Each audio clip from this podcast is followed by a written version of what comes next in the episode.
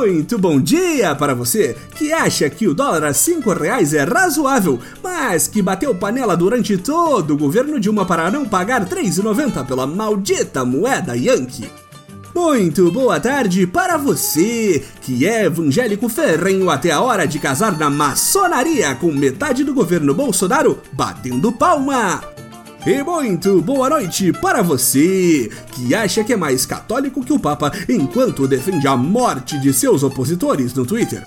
Este é o Boletim do Globalismo Brasileiro, seu relatório semanal sobre o lutador Nosso Capitão contra as forças comunistas da excursão para Disney e do fantasma do PC Farias. Toda semana a gente traz para você aquilo que nem o seu grupo de Zap Zap mostra. Então, não saia daí!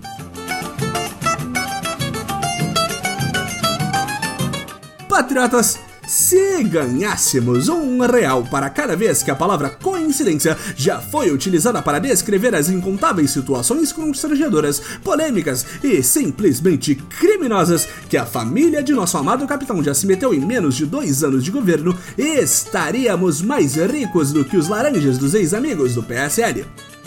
Cada semana que passa, uma nova polêmica parece tentar desesperadamente se atrelar à família mais patriótica e ouriçada que já se viu em nosso país, levantando suspeitas atrás de suspeitas sobre o clã Bolsonaro. Mas depois de uma maré de azar, finalmente podemos relaxar. Esta semana, a série de coincidências ambulantes chamada Adriano da Nóbrega foi devidamente silenciada por acaso no interior da Bahia. É pra glorificar executando um miliciano que sabe demais a queimar roupa! Caso o Patriota não esteja atualizado nos últimos bandidos de estimação da nova era, o boletim evita a fadiga dos ouvintes e, após comprar todas as revistas com capas apelativas mostrando cadáveres pós-autópsia direto dos anos 90, resumimos o caos para os ouvintes. Dono de um espírito empreendedor que superava qualquer moral e honra que um policial militar teoricamente deveria ter, Adriano rapidamente viu que fazer de seu humilde escritório do crime um sucesso seria muito mais fácil se contasse com a ajuda de seus amigos. E que amigos o rapaz tinha!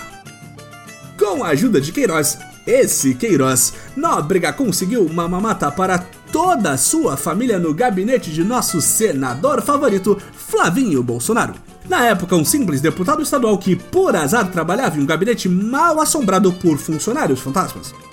A jornada deste polímata do crime, simultaneamente participante em trágicos sucessos como a implementação e domínio das milícias no Rio de Janeiro, o assassinato de Marielle Franco e as rachadinhas do gabinete de Flavinho, chegou ao fim no último dia 9 de fevereiro, quando 70 policiais equipados com fuzis, carabinas, pistolas, revólveres, espingardas, tesouras sem ponta, cola de papel, bombas de gás, drones, coletes e escudos à prova de bala, não conseguiram prender o empresário e acabaram por acidentalmente o executar a sangue frio.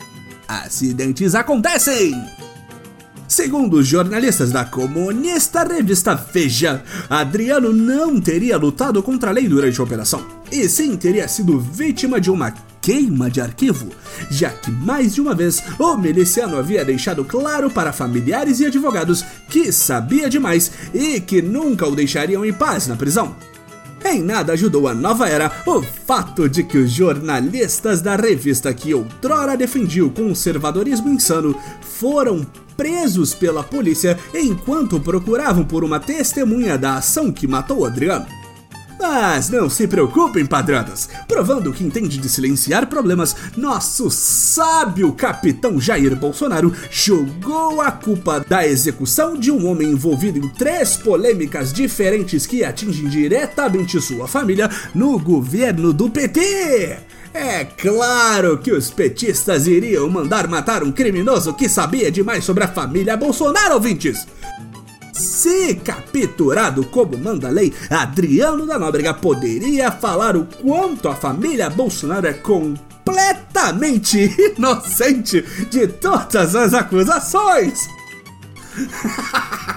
Mas não, comunismo. Mas Mas não, os comunistas novamente aprontaram das suas e mataram um inocente que poderia ajudar a esquerda a acabar com o governo Bolsonaro.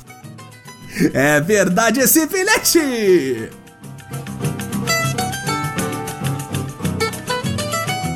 Esse foi o nosso Boletim do Globalismo Brasileiro para a semana de 17 de fevereiro. Envie sua sugestão ou crítica para nosso perfil em arroba boletimb no Twitter e fique ligado nas nossas próximas notícias globalistas. E lembre-se, queimar arquivo acima de tudo, Brasil acima de todos.